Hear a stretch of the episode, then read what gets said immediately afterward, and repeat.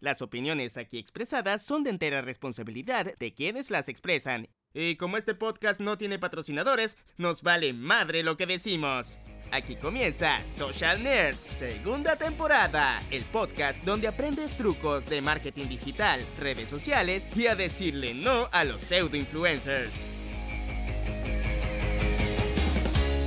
Hola, muy buenos días, muy buenas tardes, muy buenas noches. Bienvenidos a otro nuevo podcast en una nueva semana, ya finalizando enero de 2020. Esta huevonada está volando, ya se acercan los impuestos, las compras del colegio, las compras de las universidades y todo un montón de maricadas que nos pone a pensar cómo mierdas consigo dinero. Así que bienvenidos a esos truquillos que a ti hacían falta en tu vidilla.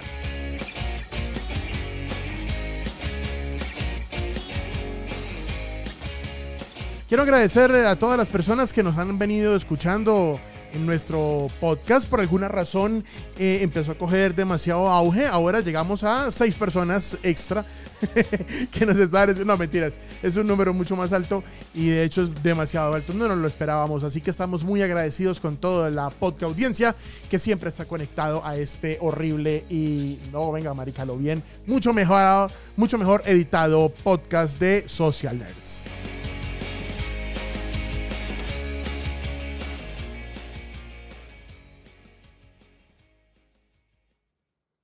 Respeto a nuestros oyentes, el siguiente podcast no tiene risas grabadas. Cuando tengamos patrocinadores, le grabo las risas que quiera, mijo. Por ahora, solo nos queremos eh, centrar únicamente en conseguir dinerito, dinerillo, porque en este momento la situación no está como quizás todos quisiéramos, ¿no? Ahora, pues si vos estás botado de plata y, ¿verdad? Quieres estar, ¿verdad? Eh, mucho mejor chepa la costa de escuchar esos putas podcasts, más bien deje y no gaste ancho de banda que las personas que necesitan conseguir dinero están conectadas y por supuesto eh, necesitan truquillos de marketing digital, redes sociales y todas estas como maricadas que hablamos en este podcast. Em, mientras yo aquí me voy haciendo loco eh, para poner musiquita, les cuento que, bueno, estamos bastante activos en la oficina, estamos terminando de editar Em, de editar algunas cosas para nuestro curso. Hemos estado trabajando eh, seriamente en, conseguir eh, em, em, bueno, más cupos porque realmente se nos llenó el curso. Fue muy rápido, eran 15 empresas y, iban a ser 5 emprendedores, eh, perdón, iban a ser 10 emprendedores. Finalmente nos quedaron solamente 3 cupos para emprendedores, ya empresas no tenemos más cupos. Sin embargo, y su empresa está interesada, podríamos mirar alguna opción por favor, escríbanos, escríbanos, eh, pueden escuchar, eh, eh, escribirnos, perdón, a jsierra.urblarga.com.co o nos pueden escribir al messenger de nuestro fanpage en Facebook, el cual van a encontrar como somosurb.com. como les conté, este es un podcast grabado en vivo, en directo, así que en este momento estoy como loco buscando musiquita para colocar, eh, no sé qué colocar, no voy a poner reggaetón, no señoras, no señores, no señoritos, no señoritas. Voy a colocar alguna otra huevonada que sea peor. Por ejemplo. Un poco de música antigua que no nos va a caer nada mal. Bueno, resulta que, que eh, esa canción me trae recuerdos. Esa, para los fanáticos de los Simpsons, yo creo que recuerdan cuando a, a Bart Simpson lo llevaron a, y los llevaron a la, a la, ¿cómo se llama eso? Sí, la fundidora, la fundidora, lo llevaron a la fundidora eh, porque Bart pensaba que de pronto era homosexual y él estaba tontamente equivocado y tontamente eh, eh, influenciado por lo que no debería hacerse influenciar y lo llevaron allá y terminaron obviamente todos siendo mucho más homosexuales de lo que él pensó. es una muy buena canción, me encanta. Así que bueno, quiero mandarles también muchos saludos a toda la gente de la agencia, a toda la gente del equipo de URB que ha estado súper metido pues en tanto trabajo, en tantas cosas, a nuestros queridos amados clientes que este mes pagaron muy tarde, em, pagué el arriendo muy tarde, así que estuve a punto de ser desalojado. no, mentiras. Gracias a todas las empresas que le debían plata a nuestros, a nuestros clientes que terminaron pagándoles. De verdad que sí, muy agradecidos. Y vengan, les voy a contar algo que que eh, pues, este fin de semana me dediqué a, a trabajar mucho en este tema. Eh, nos, invitaron a dictar una conferencia de nuevo a, mi tierrita hermosa, Bucaramanga. Eh, una, una, empresa muy grande en Colombia nos invitó a dar una charla a, su equipo de vendedores. Y eso pues obviamente hacía que desempolvar algunas de las presentaciones que tengo de ventas. Nosotros, o por lo menos yo personalmente, he desarrollado para mí, para mí, algunas fórmulas de desarrollo de ventas, de negocios, de ideas de negocio, ideas de, cómo vender, bueno, manejo de clientes, un poco de trucos y estrategias que me, llevaron a pensar que de verdad valía la pena eh, de alguna manera hacer un hacer como una recopilación de todas ellas y que pudiera mostrarlas a este podcast un montón de trucos que nos pueden servir cuando querramos cerrar un negocio. Y eso es una vaina que en este momento está funcionando mal para muchas empresas. Eso también obviamente me llevó a leer otra vez algunos de mis libros, volver a retomar alguna, alguna información que tengo para ir guardada en los libros, en algunos apuntes, como volver a conectarme con ese mundo del tema de las ventas, porque yo lo hago, yo lo hago todos los días, eh, lo hago todos los días con mi empresa, ese es el, ese es el, día a día de nosotros. Eh, pero mm, aunque nos hemos dedicado mucho al marketing digital y todo eso, sí queríamos tener la oportunidad de pronto de, de buscar cómo, cómo, cómo llevar eso, esa información de pronto a un público más amplio. Para nosotros, pues obviamente vender en línea eh, eh, es lo más importante. Siempre vender en línea es lo más importante como podcast o así, o así estamos nosotros metidos en la cabeza, que eso es la idea. Pero cerrar cualquier tipo de venta es importante. Eh, ojalá tuviéramos todas las claves y todos los trucos nosotros para, para ¿cómo le digo? Para, para nosotros poder lograr, eh, para nosotros poder lograr esos cierres que son los más complicados. O sea, nosotros nos contratan justamente para eso, para cerrar negocios. Eh, lo aplicamos y lo hacemos en marketing digital, lo hacemos eh, con el tema de redes sociales y eso, pero a veces me preguntan, bueno, Juancho, en una reunión, marico, ¿usted cómo hijo putas hace? Listo, ¿cómo cierras un negocio? ¿Cómo llevas un negocio? ¿Cómo lo aplacas? ¿Cómo lo aterrizas? ¿Cómo lo, cómo lo llevas a cabo? Así que para nosotros eh, valía la pena eh, arriesgarnos y hacer eh, este extraño y muy curioso podcast sobre truquillos de ventas y no solo en redes sociales, sino en la vida real. Bueno, entonces ya tengo entonces abierto la presentación porque pues obviamente no me puedo equivocar demasiado acá porque hay tantos detalles tan precisos que realmente no me quiero llevar una sorpresa. Que bueno, ya estamos todos listos. Pero ¿sabe con cuál quiero empezar? Con uno muy especial. Y este este es, eh, es conocido, o este truco es conocido como el elevator pitch, o el pitch en el elevador o el pitch en el ascensor. Yo creo que en muchas oportunidades nos hemos encontrado, ok, no necesariamente en un ascensor, pero sí pueden ser en algunos sitios con, otro, con, personas que de pronto em, quieren tener algún conocimiento extra sobre lo que haces o, lo que, o a la que tú te dedicas en tu vida no sé, te has encontrado, digamos, o te han presentado alguna persona influyente, no sé, en un centro comercial, en un restaurante, en la entrada de un motel. Bueno, no sería el mejor sitio. Pero bueno, lo importante es que te, te presentan a la persona y casi siempre te hacen la misma primera estúpida pregunta que es, ¿y usted qué hace? ¿Cuántos de ustedes han perdido la oportunidad, eh, hablando en serio, qué musiquita, muy bien, ¿cuántos de ustedes han perdido realmente la oportunidad de cerrar un negocio o de cerrar una oportunidad de negocio cuando le preguntan eso.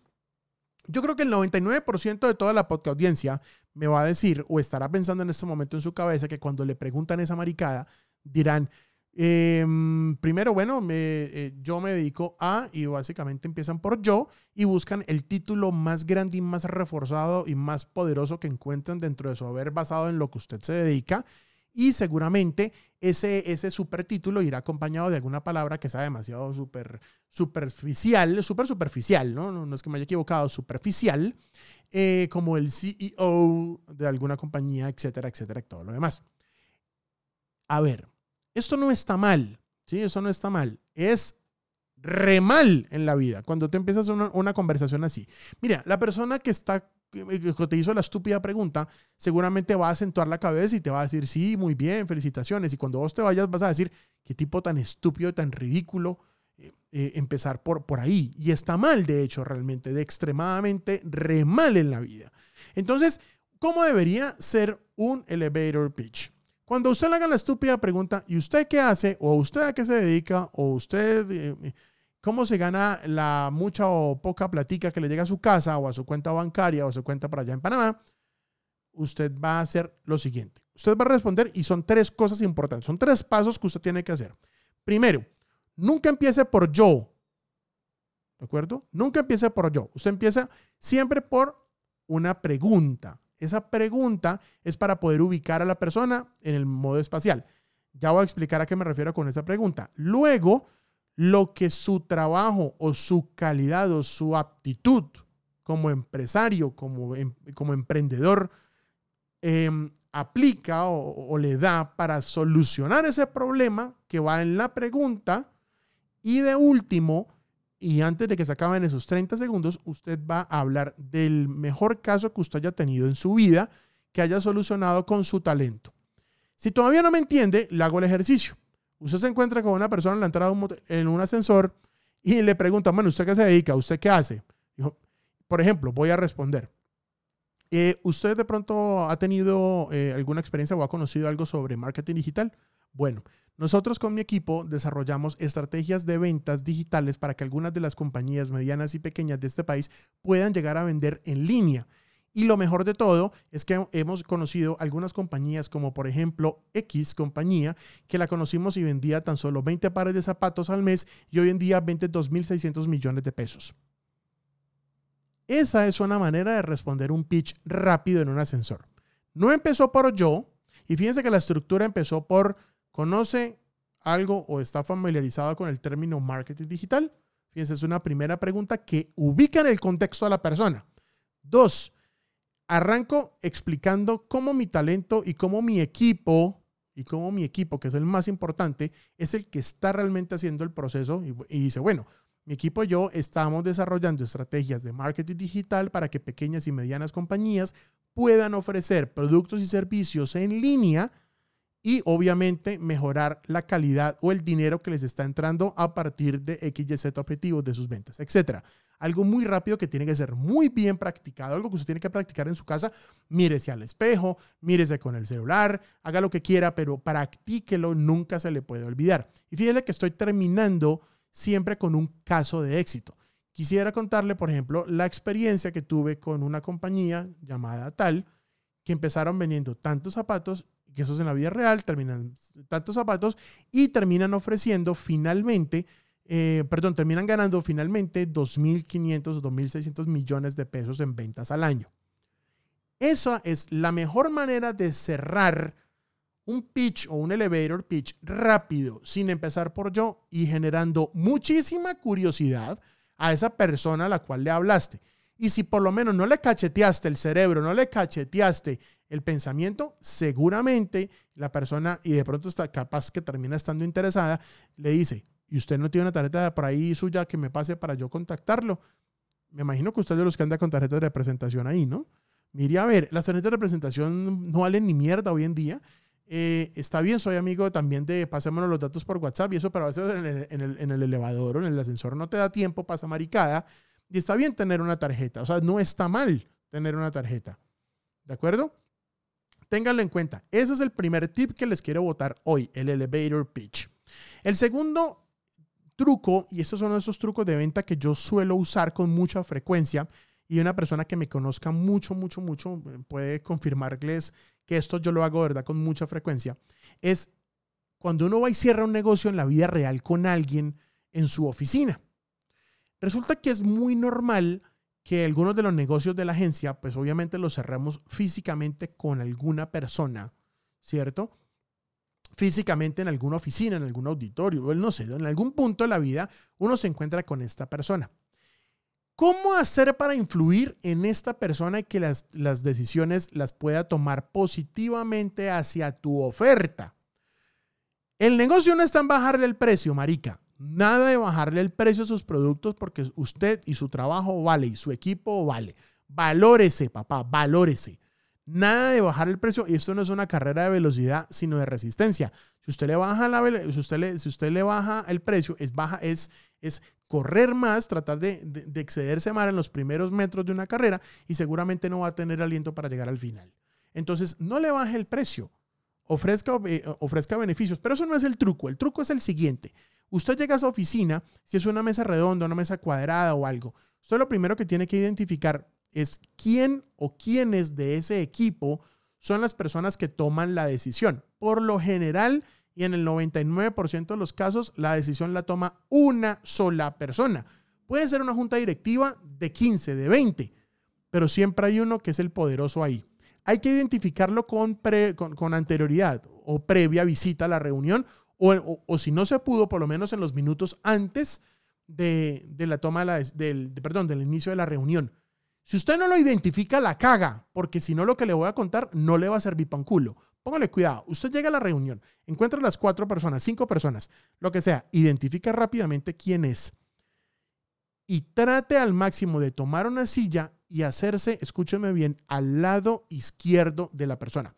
Siéntese al lado izquierdo de la persona que toma la decisión. El resto de las personas en la reunión no importan.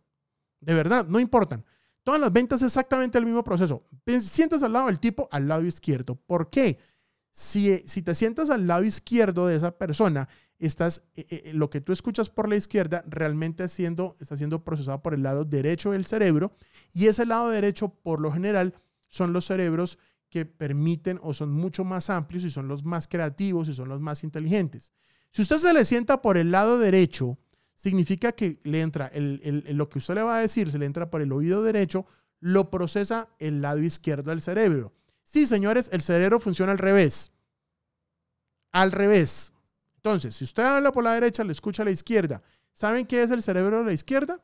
Excel, el cuadriculado, el difícil, el complicado, el que necesita los números, el que es complejo de solucionar.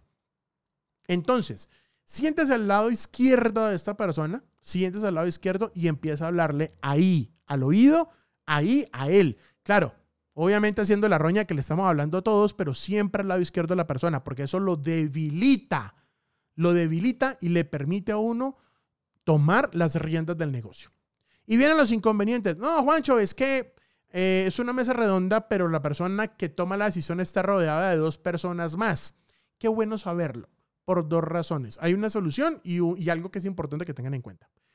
Lo que hay que tener en cuenta, miren quién está al lado izquierdo de esa persona. Esa es la persona que influye en el jefe. A ese es el puta que nos tenemos que ganar. Ese. Ese es el malparido que nos tenemos que ganar en el proceso, digamos, ya de desarrollo del, trabajo, ¿no? Ah, si usted, si usted encuentra a esa persona que se le sienta al lado izquierdo, ese hijo de puta sabe lo que está haciendo. Entonces usted se le va a acercar ahí siempre y lo va a apoyar a él siempre. Y lo que el man diga, usted trata de apoyárselo. Nunca se vaya en contra de la persona que está a la izquierda del jefe. Si usted lo hace, adiós contrato y usted no cierra nada. Y ahora, que usted no se le puede sentar al lado izquierdo porque ya un hijo de puta ahí sentado. Listo, no hay ningún problema.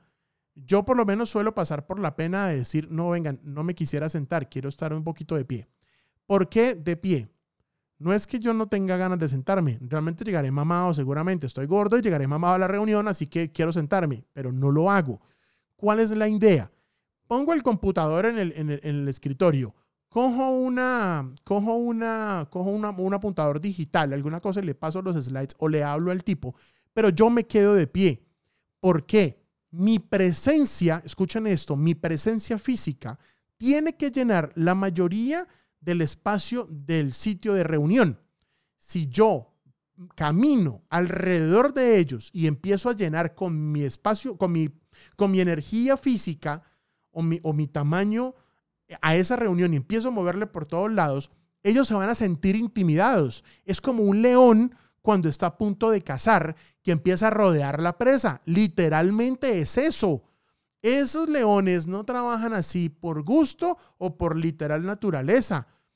Eso ya está armado y eso ya funciona. Nuestro cerebro más antiguo, para los que han leído algo sobre, sobre eh, marketing, eh, eh, neuromarketing y todo esto, van, a, van, a, van, a, recordar que hay un cerebro, un cerebro, un cerebro, un cerebro un cerebro que es el que literalmente controla todos nuestros instintos, que es el más antiguo de esos tres cerebros. Y ese cerebro reacciona a este tipo de acciones. Usted le para y le da vueltas al tipo, tan tan, o le da vueltas a la mesa redonda o a la mesa cuadrada, cuadrática, como usted la quiera llamar, usted le da vueltas a esa vaina. La persona o las personas ahí sentadas se van a sentir intimidadas y usted va a tener el control. Y viene la última y le van a decir, bueno, listo, Juancho, le toca sentarse porque es, una, es un escritorio que es, no tiene el tipo, no tiene nadie al lado, pero es en un escritorio donde claramente usted se le tiene que sentar al frente al tipo usted no puede coger una sillita y sentársele al lado al man. que es una falta de respeto. De acuerdo, no hay ningún inconveniente. ¿Cómo se hace? Usted se le sienta al frente al tipo. Usted coge sus brazos y sus brazos y sus manos van a ser eh, los que ataquen el espacio de esta persona sin llegar a ser invasivo. Póngale cuidado.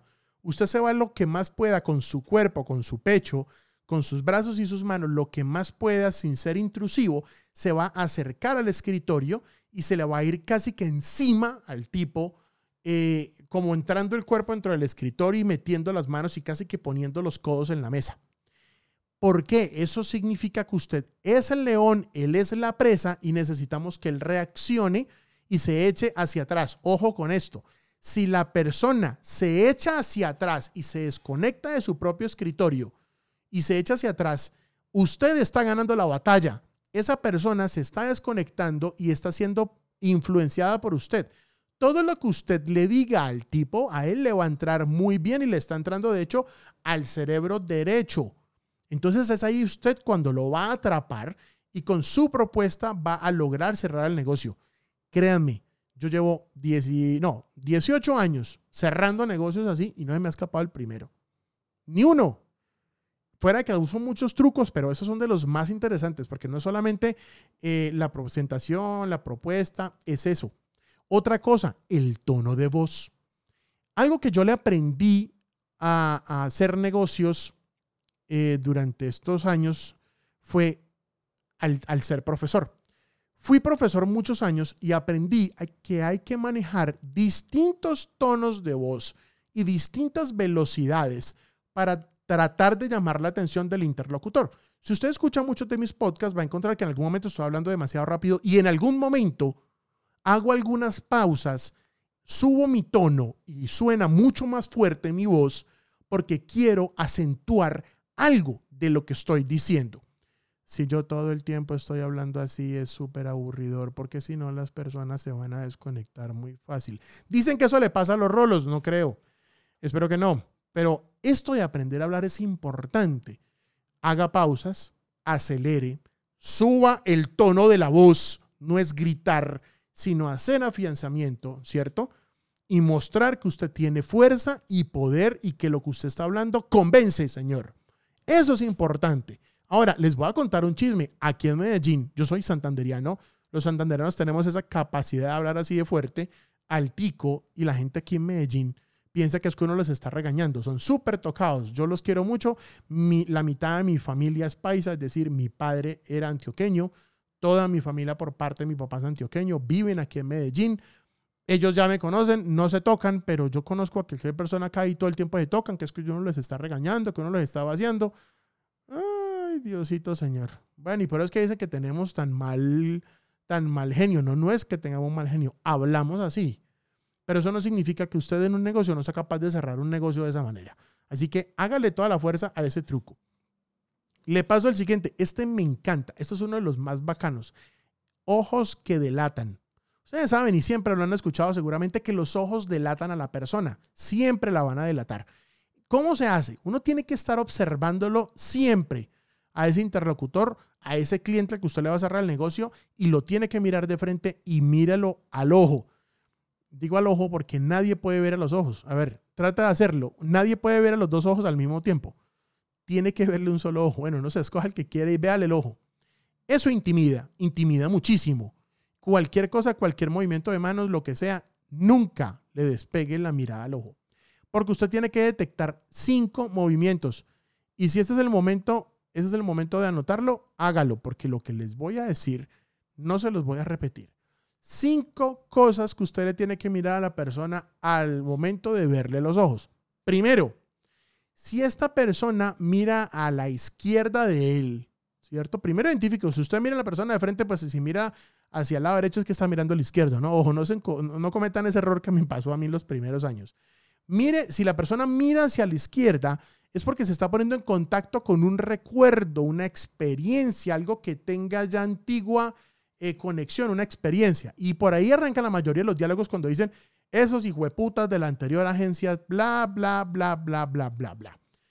Muchos empresarios hablan mal de nosotros. Yo soy enemigo de eso. De hecho, eh, admiro a todas las agencias y a todos los emprendedores que están metidos en este tema que es muy difícil. eh, no admiro a los que van a decir mentiras, pero muchas veces son los empresarios para cañar, porque si usted ha jugado, por ejemplo, cartas, Texas Hold'em, usted sabe que la gente caña, con los ojos está cañando. Entonces está todo el tiempo pensando, o sea, digamos, yo tengo un muy buen juego, pero donde yo muevo un poquito la boca o medio hago una sonrisa, o la otra persona ya está leyendo mi, mi movimiento, ya sabe qué carta tengo y sabe cómo atacarme. El empresario sabe que, que jugando y hablando mal del otro, va a tratar de supuestamente ganarse mi confianza, que yo le diga alguna cosa, o yo me le vaya en contra al otro, o haga que él se ponga de acuerdo en teoría conmigo en contra de la otra empresa y uno de estúpido caería en ese juego para supuestamente llevarse el negocio. Cuidado con ese tema. Entonces, tiene que mirar a la izquierda y el tipo mira a la izquierda, no usted, el tipo mira a la izquierda, se está recordando o está pensando alguna experiencia anterior. Eso significa que si lo está mirando de frente y está hablando mal de la agencia, o el tipo está demasiado bien entrenado, que usted tendrá que detectar eso más adelante, o el tipo literalmente está diciéndole una mentira absoluta sobre ese tema porque no se está acordando de nada. Si la persona, ¿cómo, cómo vamos a Ah, no, son cosas y maricadas que son grabadas en vivo y eso me pasa. Un segundo, me están preguntando que una cosa. Ya sí, todo bien. Ya terminó el podcast. Listo. Eh, que es que eh, está llegando un cliente para una reunión. Listo, perfecto. Seguimos acá. Primero van ustedes, que me esperen. Miran a la derecha. Si este tipo mira a la derecha, el tipo está haciendo una construcción mental. ¿Qué significa? Está hablando mierda. Si el tipo mira a la derecha, está hablando mierda, está diciendo mentiras, el tipo está construyendo algo para decirle a, usted alguna cosa, alguna mentira, como por ejemplo, no sé, no han salido los cheques. alguna cosa de eso. Eh, ojo con eso, es muy fácil detectar esto. Ahora, señorita, así detecta si el señor suyo se fue a beber cerveza o no. No solamente vuélalo, sino, no, mentira, es molestando. No es así, pero ojo, pilas. Mira a la derecha, el tipo está inventando algo. Si el tipo, tercera, si el tipo mira hacia arriba, si el tipo mira hacia arriba, eso significa que esta persona se está poniendo en contacto básicamente eh, en algún recuerdo o inventando alguna imagen. Mirar a la derecha está mintiendo. Entonces, ¿dónde eh, es, por ejemplo, eh, estaba, en, estaba estudiando? Mierda. Eh, ¿Dónde estaba? Entonces, mira hacia arriba y está inventando una imagen, una biblioteca. No, señor, ojo ahí con eso. Puede que estuviera en la playa y no se está usted dando cuenta. Ojo cuando mira hacia arriba. Si mira hacia el medio, o sea, de frente, que es lo que yo le decía, que puede que el tipo esté muy entrenado, no, lo, casi siempre lo hacen es para tratar de recordar o inventar sonidos, palabras o música. Si lo mira de frente, también está inventando. También está inventando. ¿Sí? Listo. Eso, es una importante. Y si mira hacia abajo, básicamente está, está, está poniéndose en contacto con emociones, sentimientos o sensaciones específicas. Sentimientos, emociones y sensaciones específicas o está hablando con sí mismo. Eso es importante. Así usted más o menos lo va detectando al tipo en una reunión. Y para acabar ya este podcast y no molestar, los quiero dejar con los cinco pecados que usted comete con sus brazos mientras está en una junta. ¿Cuáles son estos cinco pecados? Primero, esconder las manos. Si usted esconde las manos en la espalda, en los bolsillos, los baja de la mesa, no muestra las manos al público, significa que usted es una persona falta de honestidad o es una persona que tiene algún intento de esconder información. Nuestro cerebro lo dice, usted no lo oculte. No puede ocultarlo, su cerebro se lo está diciendo a todo el mundo. Segundo, si usted cruza los brazos básicamente o inconscientemente, usted lo que está haciendo es proteger como su cuerpo y está a la defensiva. Eso también em, eh, eh, hace parte de un, de, un, de un movimiento que incluso habla de inseguridad. Cruzar los brazos es inseguridad o está básicamente a la defensiva, como si estuviera no protegiendo su cuerpo. Ojo con otra. Las palmas hacia abajo. Usted cuando está en una reunión no ponga las palmas hacia abajo. Se ponen, se, se, apoyan sobre... Ay, regáñeme, no sé cómo se llama esa huevonada. Ese dedito es el dedito chiquito de la mano. Ese va contra la mesa. Entonces es como, como vertical la mano, llamémoslo así. Así es que se debe poner en una mesa. Nunca se debe poner con las palmas hacia abajo, porque si usted pone las palmas hacia abajo, está imponiendo autoridad. Usted supuestamente está tratando de cerrar un negocio y usted lo que está haciendo es el antagonista de este negocio y básicamente la persona inmediatamente hace eh, o, o va a detectar que usted lo que quiere es imponerle algo y ahí la va a cagar. Mano en vertical. Y si no me lo creen, miren todos los discursos de Hitler. Hitler nunca se paraba de frente a sus tropas, siempre lo hacía del lado de sus tropas. Y casi siempre adivinen de qué lado era, del lado izquierdo. ¿Para qué? Para influenciarlos. Y su mano siempre fue arriba, con la palma hacia abajo, para demostrar dominancia. ¿Ustedes creen que es que el discurso de Hitler es creado de cómo, de dónde, que por qué? Bueno, ahí lo tienen, ya saben. Cuarto, grave, eso es una porquería que usted no le enseñaron de chiquito no lo reventaron en la jeta, está mal. Señalar o apuntar con la mano, con un dedo, es uno de los peores gestos del mundo. Y el peor es cuando usted apunta con la mano cerrada. Y cuando apunta con la mano cerrada, eso es hostilidad. Ser una gonofidia. Para no decir gonorrea en este podcast porque algún día me lo van a bloquear. y quinto, tocarse la cara. La mayoría o la mayoría de los, de los gestos que nos llevamos eh, del tema que nos llevamos a la cara casi siempre es asociado a la duda, la incertidumbre. Si usted lleva em, la mano a, a, la boca, los ojos, las orejas, el nariz, cuello y empieza a restregarse, restregarse, restregarse, claramente está mostrando incertidumbre, falta de seguridad, tiene ansiedad o está ocultando información. Y eso es gravísimo, gravísimo para su negocio. No los quiero molestar más. Ese fue nuestro querido y amado podcast del día de hoy. Estoy muy agradecido por acompañarnos y porque haya crecido nuestra podcast audiencia. Por favor, no olviden compartir este horrible y desasqueroso podcast con más personas que quizás necesiten algunos truquitos para cerrar algunos negocios. Ha sido un placer. Mi nombre es Juancho Sierra. Nos vemos en una excelente y próxima oportunidad mientras sigan pagando los clientes y tengamos cómo pagar el arriendo de este estudio. Un abrazo. Feliz tarde.